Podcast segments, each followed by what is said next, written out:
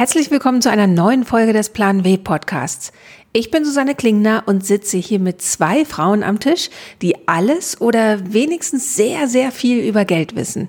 Über Finanzanlagen, übers Sparen, über Aktien und so weiter. Und die vor allem Frauen für diese Themen begeistern wollen. Warum? Das erzählen mir in der nächsten halben Stunde Helma Sick und Margarete Honisch. Helma Sick wurde 1941 im Bayerischen Wald geboren. Sie arbeitete in jungen Jahren unter anderem als Schreibmaschinenlehrerin und leitete ein Frauenhaus. Nachdem sie Betriebswirtschaft studiert hatte, gründete sie mit 46 Jahren das Unternehmen Frau und Geld, mit dem sie Frauen finanziell berät. Vielen ist sie als Kolumnistin der Brigitte bekannt, für die sie seit Jahren, ja Jahrzehnten Finanzfragen beantwortet. Und sie hat gerade ihre Lebensgeschichte in einem Buch aufgeschrieben. Aufgeben kam nie in Frage, heißt es. Margarete Honisch kam 1985 in Polen auf die Welt. Als sie vier Jahre alt war, zogen ihre Eltern nach Deutschland, nach Westfalen. Nach dem Abitur ging Margarete Honisch nach München und fing zunächst eine Ausbildung in einer kleinen Plattenfirma an. Später studierte sie in Leipzig Kommunikations- und Medienwissenschaften. Heute lebt sie wieder in München. Im Frühjahr 2017 startete Margarete Honisch das Blog Fortuna Lista. Darin schreibt sie für Frauen über Finanzanlagen und einen klugen Umgang mit Geld. Hallo, schön, dass wir miteinander sprechen. Hallo, Frau Klingner. Hallo. Die Leidenschaft für das Thema Finanzen kam bei beiden von Ihnen durch persönliche Erfahrungen und Erkenntnisse. Was waren da bei Ihnen jeweils die Knackpunkte, dass Sie sagten, Frauen müssen sich mehr mit Geld beschäftigen? Äh, bei mir war es äh, auch ein langer Prozess, aber ganz, ganz wichtig meine Tätigkeit als Geschäftsführerin im Haus, äh, Haus für misshandelte Frauen. Dass ich also gesehen habe, dass neben dem unendlichen psychischen Leid, das die Frauen hatten, keine Geld hatte, keine wusste, wie sie ihr Leben finanzieren konnte. Und da fang, fing ich an nachzudenken und dann ging es auch bei mir zurück in meine Vergangenheit, wo ich sehr vieles beobachtet habe, dass viele Frauen in dem kleinen Ort in unglücklichen Ehen lebten, aber nicht weggehen konnten, sich nicht trennen konnten, weil sie kein Geld hatten, keine Ausbildung hatten. Und da dachte ich, das kann so nicht sein. Wir Frauen sind die Hälfte der Menschheit. Für uns kann es nicht so einen Weg geben. Bei mir war es erst einmal die persönliche Erfahrung, dass ich auch die ersten 30 Jahre meines Lebens mich überhaupt nicht mit dem Thema beschäftigt habe, also auch nie auf die Idee kam, mal Geld zu sparen, geschweige denn auch Geld anzulegen und gedacht habe, es wäre alles sehr kompliziert und ähm, Geldanlage ist eher was für reiche Menschen, nichts für mich. Und als ich dann anfing, mich mit dem Thema auch so ein bisschen näher zu beschäftigen, Bücher zu lesen, Seminare zu besuchen, dann wollte ich mich mal im Freundeskreis so umhören, was machen denn meine Freundinnen eigentlich so? Also sparen die ihr Geld, legen die es an, in was legen die es an? Und als wir dann abends beisammen saßen, so bei einem Glas Wein und uns über alles Mögliche vorher unterhalten hatten, Probleme in der Beziehung, im Job, was auch immer, und das Thema Geld dann von mir auf den Tisch kam, dann war dann wirklich Stille und dann haben mich alle mit großen Augen angeschaut und dann so wie, du möchtest jetzt über Geld reden?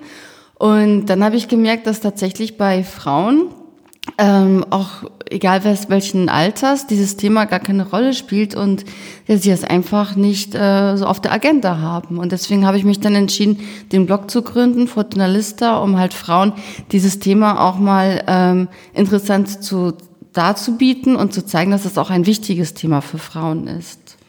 Das heißt, Sie würden auch sagen, die größte Baustelle, die im Moment noch herrscht, ist überhaupt dieses Thema ein allererstes Mal bei jungen Frauen ins Bewusstsein zu rücken? Ja, genau. Also ich war jetzt letztes Wochenende auf einer Finanzveranstaltung in Hamburg und es sind sehr viele Männer auf mich zugekommen zwischen 20 und Mitte 50, die mich gefragt haben, ja, was muss ich denn machen, dass meine Freundin, meine Frau oder auch meine Tochter sich für das Thema Finanzen interessiert.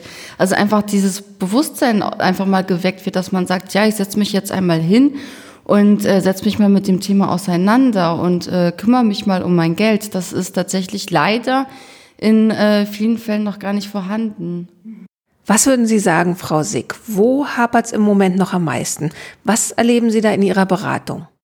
Also Altersvorsorge, ja, das ist schon äh, immer noch ein Thema, weil sehr viele Frauen nach meiner Erfahrung äh, eher kurzfristig Geld anlegen und an das Langfristige nicht denken. Also 20, 30 Jahre sind für viele junge Frauen einfach eine unendliche Zeit. Merkwürdigerweise ist es das für Männer gar nicht. Die fangen Anfang 20 zu sparen an und es ist wurscht, wie lange das liegt und ob es auf und ab geht, die machen das einfach. Und da fehlt es bei Frauen. Ich finde, da können wir uns von Männern noch eine Scheibe abschneiden. Aber woran liegt es? Bekommen Mädchen das in der Kindheit nicht so mit oder ist die Kultur so, dass, dass es bei Männern einfach mehr erwartet wird? Es, ist, es hat mehrere Gründe wie immer. Es ist über Jahrhunderte, ja fast Jahrtausende hinweg äh, sind Frauen unterdrückt worden, indem man ihnen Geld vorenthalten hat. Man hat es ihnen nicht zugestanden, eigenes Vermögen, so, so sie eines hatten oder geerbt hatten, selbst zu verwalten.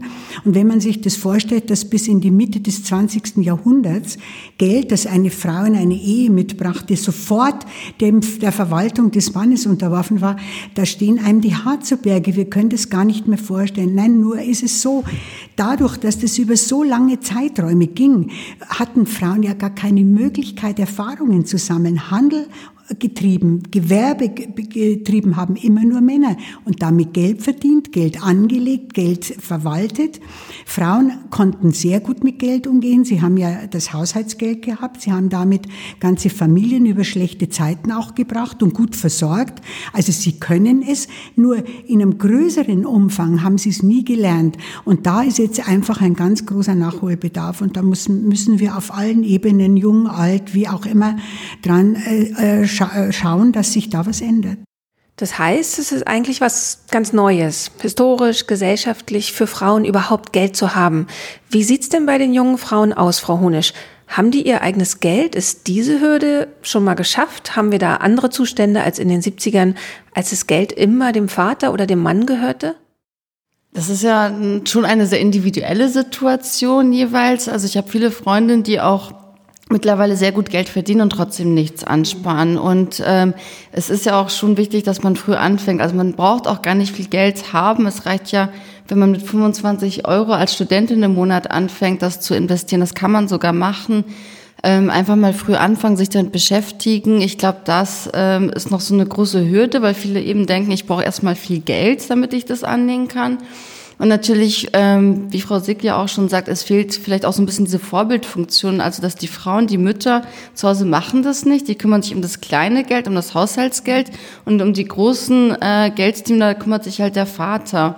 Ich habe jetzt auch von vielen gehört, ähm, von vielen Frauen, wenn sie dann zur Bank gegangen sind und zum Beispiel einen Kredit aufnehmen wollten für eine Wohnung oder für einen Hauskauf, dass dann oft der Bankberater gesagt hat, ja, hier haben Sie die Papiere und dann reden Sie mit Ihrem Mann darüber. Und, aber es gibt halt nicht immer einen Mann oder es ist nicht immer der Mann, die, der das meiste Geld auch unbedingt reinbringt und einfach so. Ich glaube, es sind ganz viele gesellschaftliche ähm, ja, Phänomene, die halt immer noch so oder Muster, die immer noch verankert sind in den Köpfen, dass man denkt, ja, dann reden sie erstmal zu Hause mit ihrem Mann darüber oder mit ihrem Vater, nicht mit ihrer Mutter, das wäre vielleicht auch mal sympathisch und kommen sie am nächsten Tag zurück zu uns. Also ich denke, das hat schon, ähm, da gibt es sehr viele Baustellen. Auf gesellschaftlicher und politischer Ebene haben wir ja noch solche Institutionen wie das Ehegattensplitting, also dass Ehepaare davon profitieren, wenn einer sehr wenig oder gar nicht verdient. Wie sehr kann man denn auf individueller Ebene überhaupt etwas tun, wenn die gesellschaftlichen Einrichtungen einem immer noch vermitteln, es ist in Ordnung, finanziell von einem Mann abhängig zu sein?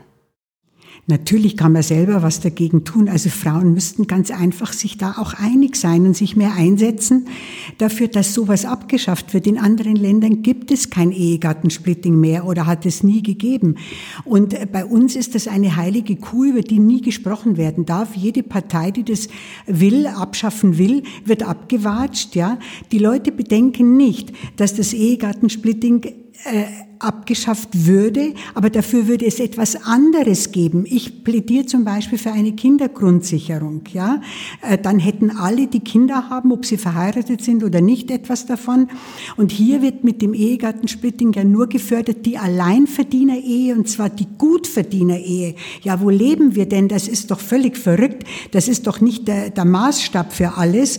Aber leider lassen sich halt viele davon beeinflussen, weil sie sagen, na ja, also gut, da hat er er ein paar hundert Euro mehr in der Tasche durch das Ehegattensplitting und sie macht noch einen Minijob dazu mit 450 Euro. Puh, dann geht es eine Weile. Das ist aber viel zu kurz gedacht. Langfristig wirkt sich das nur negativ aus. Der Staat muss dieses Ehegattensplitting abschaffen.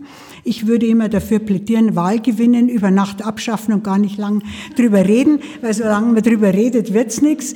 Aber wir Frauen müssten uns auch klar machen, dafür plädiere ich schon sehr lange, dass wir, auch wenn wir im Moment vielleicht in einer äh, gerade eingegangenen Ehe davon profitieren würden, langfristig schadet es uns. Denn wenn die Ehe scheitert, sind die Frauen die Leidtragenden, nicht die Männer.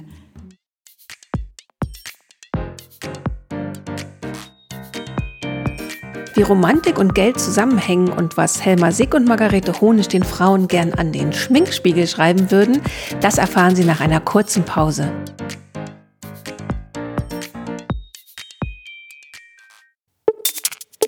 Werbung.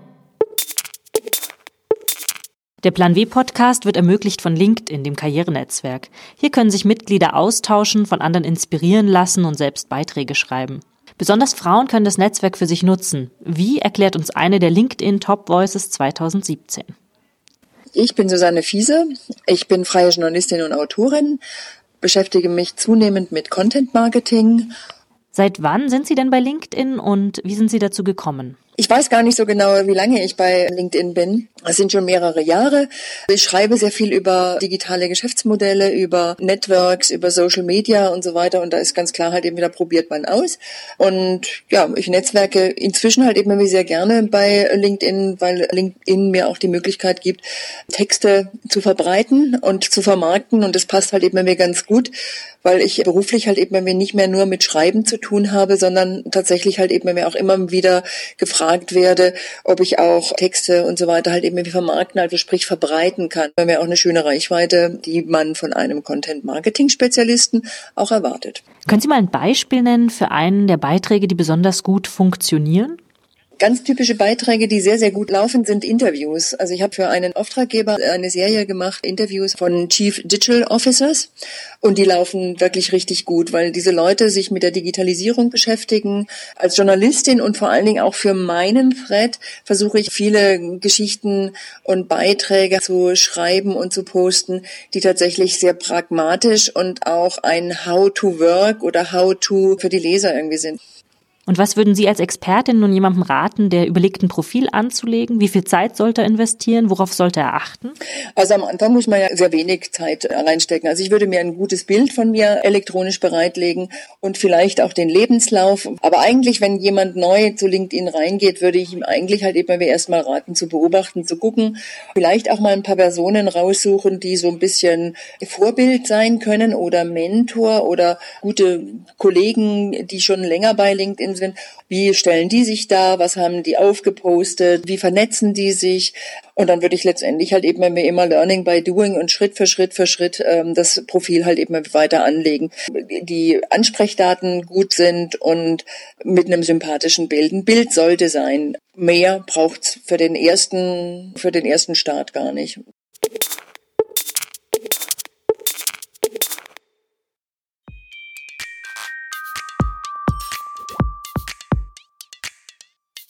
Vor der Pause sprach Helma Sick über die politischen Rahmenbedingungen, die Frauen immer noch signalisieren, dass sie finanziell nicht für sich selbst sorgen können müssen.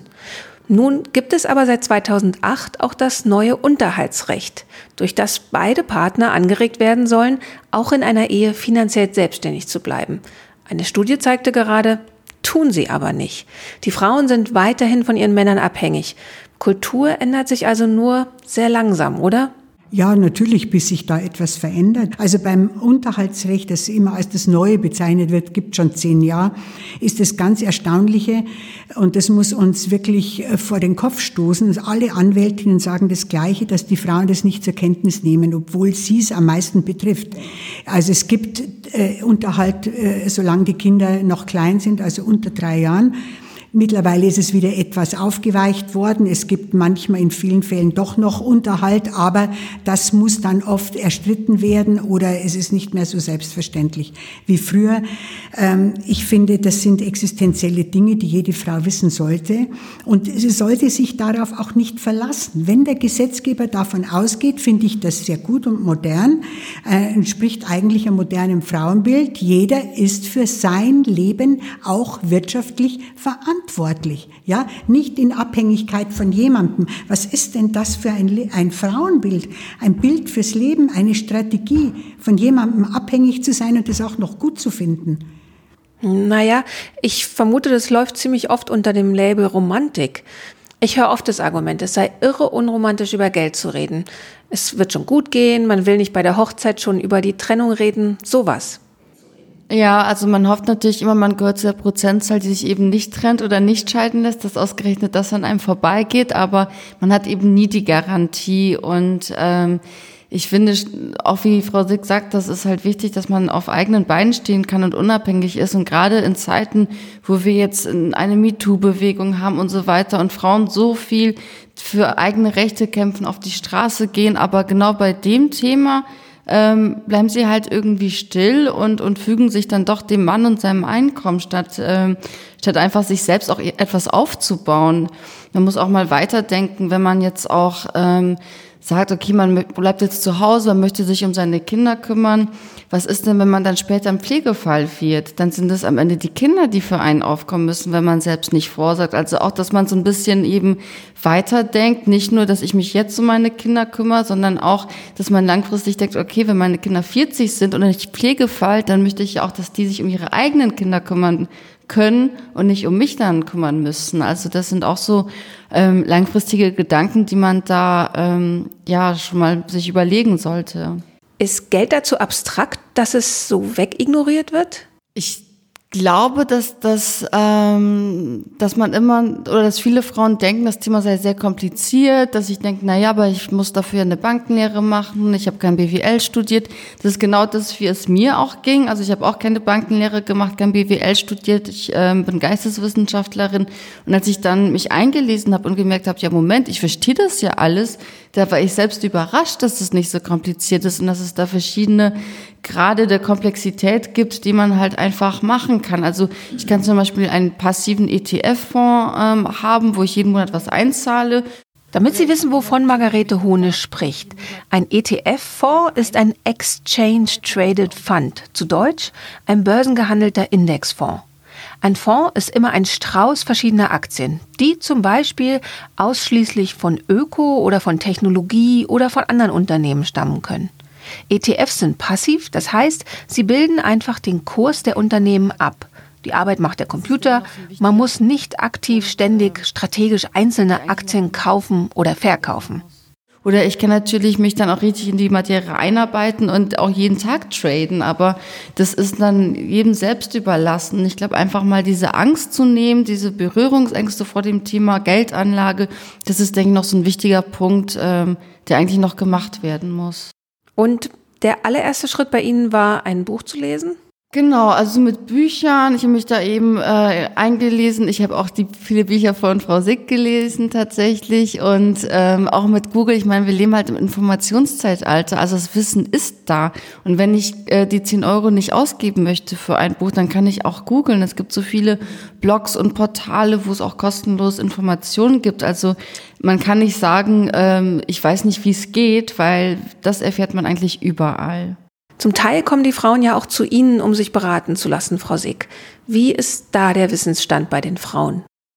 Ganz unterschiedlich. Also ähm, es hat sich auch entwickelt. Es gibt ja mittlerweile viele junge Frauen, auch die gut verdienen, die sehr gut ausgebildet sind, gut verdienen und mit ihrem Geld einfach was Vernünftiges machen wollen. Und wir arbeiten ja so, dass wir nicht nur einfach ein Produkt vermitteln, sondern langfristig Strategien aufbauen und schauen, wie, wie, wie stellt sie sich ihren künftigen Lebensweg vor? Was hat sie in fünf Jahren vor, in zehn Jahren? Und wie sieht's mit der Altersvorsorge aus? Und wir schauen einfach sehr drauf, dass sie für sich leben kann. Ob sie dann eine Partnerschaft eingeht oder nicht, das ist ja dann zweitrangig. Sie muss für sich leben können. Aber weil Sie vorhin gesagt haben, es ist nicht sehr romantisch, am Anfang einer Beziehung über solche Dinge zu reden. Ich kann aus langjähriger Erfahrung, und das sind jetzt 30 Jahre nur sagen, es kann viel unromantischer werden, wenn man nicht drüber redet, ja. Die Beziehung kann scheitern, der Partner kann arbeitslos werden, er kann sehr krank werden, habe ich alles erlebt, es kann wirklich zum Drama werden. Und ich erlebe zum Beispiel, oder wir erleben hier, dass sehr viele junge Männer es als sehr erleichternd finden, wenn ihre Freundin, ihre Partnerin auch Bescheid weiß, auch Geld verdient und das Ganze nicht nur auf zwei Schultern, sondern auf vier ruht. Ja, also das ist auch für Männer erleichternd. Das ist heute in diesen Zeiten für Männer auch sehr anstrengend, für alles allein verantwortlich zu sein. Sollten Frauen auch mal bedenken. Also das natürlich, was Sie sagen, äh, Frau Honisch, äh, äh, Wissen anzueignen, ist nicht so schwer. Man kann sich ja auch beraten lassen, man kann Bücher lesen.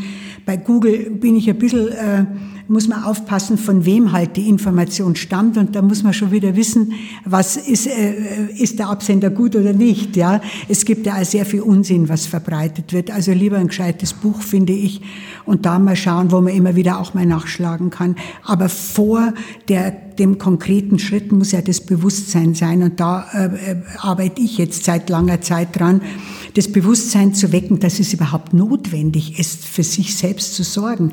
Ich kann immer nicht verstehen, wo wir da stehen geblieben sind, wir Frauen. Wir sind mehr als die Hälfte der Menschheit und es ist vollkommen selbstverständlich für einen hohen Prozentsatz, sich in Abhängigkeit zu begeben und in Abhängigkeit zu leben. Das ist doch ein Lebensansatz, der nicht verständlich ist für so eine große Masse Frauen, ja.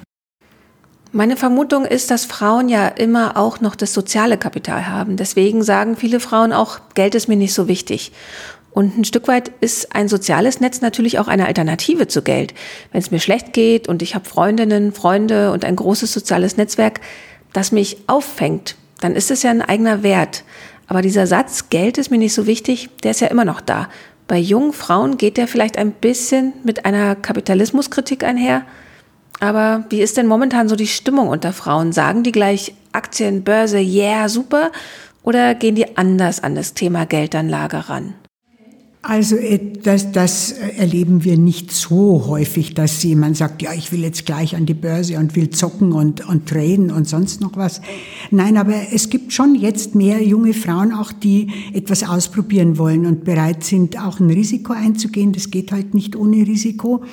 Aber die meisten äh, wollen einfach erst kleine Schritte machen. Ja, und das geht ja auch. Also ich finde zum Beispiel ganz wichtig, dass äh, Frauen auch die, die Dinge nutzen, die da sind. Zum Beispiel habe ich neulich gelesen, dass ein hoher Prozentsatz äh, der Frauen die vermögenswirksamen Leistungen, die der Arbeitgeber bezahlt, gar nicht nutzen, sind 40 Euro im Monat. Das ist doch eine Menge Geld. Wenn man das langfristig in Aktienfonds anlegt, kann da eine Menge draus werden, ja.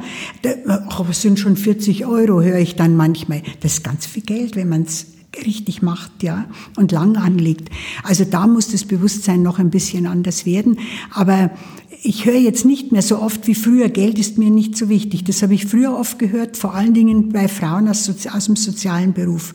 Also da war das, Geld ist mir nicht wichtig und wollten dafür noch gelobt werden, wenn sie das gesagt haben.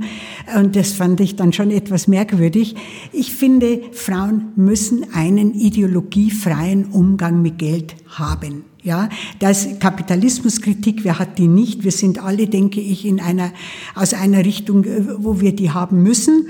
Aber das hat, Geld ist für mich die Lebensgrundlage und das einzige wirkliche Mittel, um unabhängig zu sein. Es gibt kein anderes. Es gibt keine emanzipierte Frau, wenn sie von ihrem Mann vollkommen finanziell abhängig ist. Und das muss man sich klar machen. Also ist ein vernünftiger Umgang mit Geld für, zum eigenen Nutzen einfach nur schlau und wichtig und, und unbedingt notwendig. Und das hat mit Kapitalismus oder so gar nichts zu tun. Ich kann ja mein Geld auch so anlegen, ich kann ja überlegen, wie ich mein Geld anlege. Ich muss nicht in die 60 größten US-Unternehmen, Facebook und Apple und sonst wie investieren. Es gibt alle möglichen äh, Ethikfonds oder so, da kann man wirklich viele Dinge machen. Also es geht darum, einen ideologiefreien Umgang mit Geld zu haben und den Verstand einzuschalten und nicht immer nur auf Gefühlsbasis zu reagieren. Das denke ich auch ist ein wichtiger Punkt. Also diese Glaubenssätze, die viele haben, im Geld ist mir nicht so wichtig und ähm, über Geld spricht man nicht und so weiter. Gibt es ja viele ähm, Sprüche diesbezüglich. Ähm, aber Geld hat ja an sich keinen Wert. Also es ist weder gut noch böse. Es ist einfach ein Mittel und ich kann dann mir überlegen, was ich damit mache. Ob ich damit jetzt ein ETF kaufe, der äh, Waffenrüstung oder sowas äh, darauf spezialisiert ist, das muss ich ja nicht machen. Ich kann auch einen eben Ethik-ETF auch darin anlegen. Ich kann mit Mikrokrediten vielleicht auch ähm, Bauern in Afrika helfen, ihr Geschäft aufzubauen. Also dank des Internets gibt es da so viele unterschiedliche Möglichkeiten, sein Geld auch wirklich sinnvoll anzulegen. Und das sehe ich auch gerade bei ähm, den Leserinnen auch von meinem Blog, dass die sich auch vermehrt dafür interessieren, tatsächlich auch ähm, für nachhaltige Investitionen. Beobachten Sie da einen Generationenwandel? Passiert da was? Sehen Sie die jungen Frauen und denken, wir sind auf dem richtigen Weg? Ja, schwierig. Also das, das, das Thema Nachhaltigkeit in der Geldanlage ist, denke ich, schon ein richtiger Weg. Das ist schon etwas, was sich ähm, verstärkt tut am Markt, was ich so beobachte. Aber ähm, sich grundsätzlich für das Thema interessieren, das ist nach wie vor wirklich so eine Art Sisyphus-Arbeit. Also meine engsten Freundinnen sind die, wo ich noch am meisten dran arbeite, dass die sich auch mal ähm, ja dem Thema annehmen und da auch mal was tun. Und ähm, ich denke, das sind tatsächlich viele kleinere Baustellen und ähm, die Welt wird ja auch immer komplexer, deswegen kann man das gar nicht so sagen, was jetzt, wie es sich verändert, was jetzt der Grund ist. Und ich denke, das ist sehr individuell auch. Ich glaube, was es kompliziert macht oder noch ein bisschen komplexer in meiner Generation ist, dass wir in Zeiten von Instagram auch ständig gezeigt bekommen, wie, wie schön Konsum ist, wie schön das Leben von anderen ist. Also früher gab es dann vielleicht mal eine Gala, in der man rumgeblättert hat und da hat man irgendwie ein schönes Haus gesehen, ein schönes Auto von irgendwelchen Promis. Und heute muss ich nur mal Instagram öffnen und sehe schöne Taschen und Reisen und was sich so die ganzen, was sich so die Menschen leisten können. Und vielleicht setzt man da auch die falschen Prioritäten und denkt sich, ja gut, da, dafür gebe ich jetzt mein Geld aus, äh, mal eben für 1000 Euro kaufe ich mir eine Handtasche, anstatt dass ich erstmal mein Geld anlege und dann mir vielleicht die Handtasche äh, als Belohnung kaufe. Ich versuche ja auf vielen Ebenen, äh, äh, klingt ein bisschen großartig, aber ich versuche es wirklich, eine äh, Bewusstseinsveränderung zu erreichen. Es, ich erreiche viel, über die ich schreibe seit 22 Jahren für die zwei großen Frauenzeitschriften Brigitte und Brigitte Woman. Und das sind ja die einzigen Frauenzeitschriften, die das machen. Und ich habe da etwas, mache da etwas, was sehr gut ankommt, nämlich kleinteilig in Frage und Antwort. Und ich kriege so viele Zuschriften von Frauen, die sagen, jetzt kapiere ich endlich mal. Ich mache ja da, sage ja da auch oft was über Situationen. Manche schreiben ja, ich lebe mit meinem Partner unverheiratet zusammen und jetzt äh, äh, kriegen wir ein Kind und ich steige aus dem Beruf aus und ich sage dann, was das für Konsequenzen hat. Um das geht's ja. Und da erreiche ich wirklich sehr, sehr viel. Und das freut mich enorm. Es ist viel Arbeit, weil man muss ja einen komplexen Sachverhalt in kurze Texte fassen. Und das muss immer stimmen. Sonst kriege ich auch gleich aus der Fachwelt äh, eins auf die Mütze. Das ist, die lesen das nämlich auch. Aber ich erreiche da wirklich sehr, sehr viele. Und daraus ist auch entstanden jetzt und auch über dieses letzte, vorletzte Buch, ein Mann ist keine Altersvorsorge, dass ich viel an Universitäten und und Hochschulen eingeladen werde und die jungen Studentinnen oft sagen, das habe ich alles nicht gewusst, wo ich eben auch sage, was, sie können alles machen in ihrem Leben, aber sie müssen die Konsequenzen kennen, sie müssen die Folgen wissen. Ja, einladen tun mich ja die Professorinnen, die eben oft hören, dass tatsächlich junge äh, Frauen wieder sagen, na ja, wenn es dann nach dem Studium im Job nicht klappt, heirate ich halt einen reichen Mann. Also mir als alter Feministin stehen da die Haare zu Berge, das muss ich wirklich sagen, ja. Äh, dass man sowas heute noch hören muss von jungen Frauen, dass nicht für eine junge Frau äh, das ganz klar ist, dass sie ihr eigenes Leben finanziert, sich freut über eine schöne Partnerschaft, wer freut sich da nicht, aber doch im Kopf hat, ich muss mein Leben selbst finanzieren können in allen Zeiten, die vielleicht kommen werden. Ist das dann auch der Ratschlag, den Sie den Hörerinnen hier geben würden? Es gibt ein englisches Sprichwort und das sage ich jetzt immer, weil das sagt eigentlich alles. Hope for the best, prepare for the worst. Dann ist alles gemacht. Ja, auf das Beste hoffen, auf das Schlimmste vorbereitet sein. Was kann da noch sein im Leben? Ja, wenn sich das jede Frau an den Spiegel heften würde und morgens reinschauen und es lesen, könnte eigentlich gar nichts mehr passieren. Das würde ich mir so sehr wünschen. Wissen Sie, ich möchte einfach so gern, dass wir Frauen im Alter auch schön leben können. Ich bin jetzt alt. Ich habe jetzt jetzt. Ich habe ein langes Leben und ein sehr schwieriges Leben zum Teil hinter mir. Ich habe jetzt das schönste Leben, das ich je hatte. Und dass ich das jetzt sagen kann, hängt auch damit zusammen, dass ich mein Geld sorgsam verwaltet und angelegt habe. Und das können viele, viele Frauen erreichen. Und Frau Hunisch, was war bei Ihnen in den vergangenen Jahren so die Erkenntnis, die Sie gern wie Frau Sick den Frauen an den Spiegel schreiben möchten? Früh anfangen, so früh wie möglich anfangen. Also bei mir war es eben so, dass ich erst um die 30 herum mich mit dem Thema beschäftigt habe und davor mein Geld für alles Mögliche ausgegeben habe. Reisen, Kleidung, was auch immer. Und ähm, hätte mir aber schon mal mit 20 jemand gesagt, pass auf, wenn du jetzt 25 Euro im Monat beiseite legst, die ich mit 20 auch schon hatte, die auch man im Studium hat, ähm, dann, dann hast du schon mal eine gute Basis geschaffen eben für die Altersvorsorge. Und das würde ich gerne einfach jeder Frau mitgeben, dass sie nicht warten soll, sondern wirklich jetzt anfangen und auch mit Kleinstbeträgen versuchen, ähm, ja, einen Fonds zu eröffnen oder halt einfach ähm, ihr Geld anzulegen.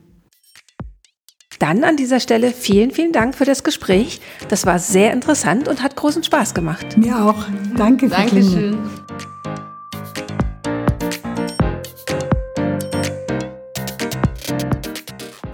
Ich will Sie noch auf den Plan W Workshop zum Thema Digital Leadership hinweisen. Der findet am 27. November in München statt und dreht sich rund um die Frage, wie man in Zeiten der Digitalisierung gut führt.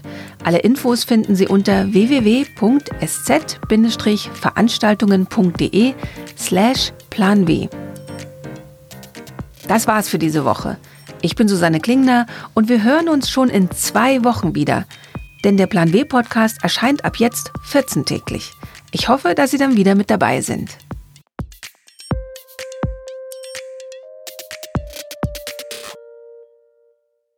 Der Plan W Podcast ist eine Haus 1 Produktion.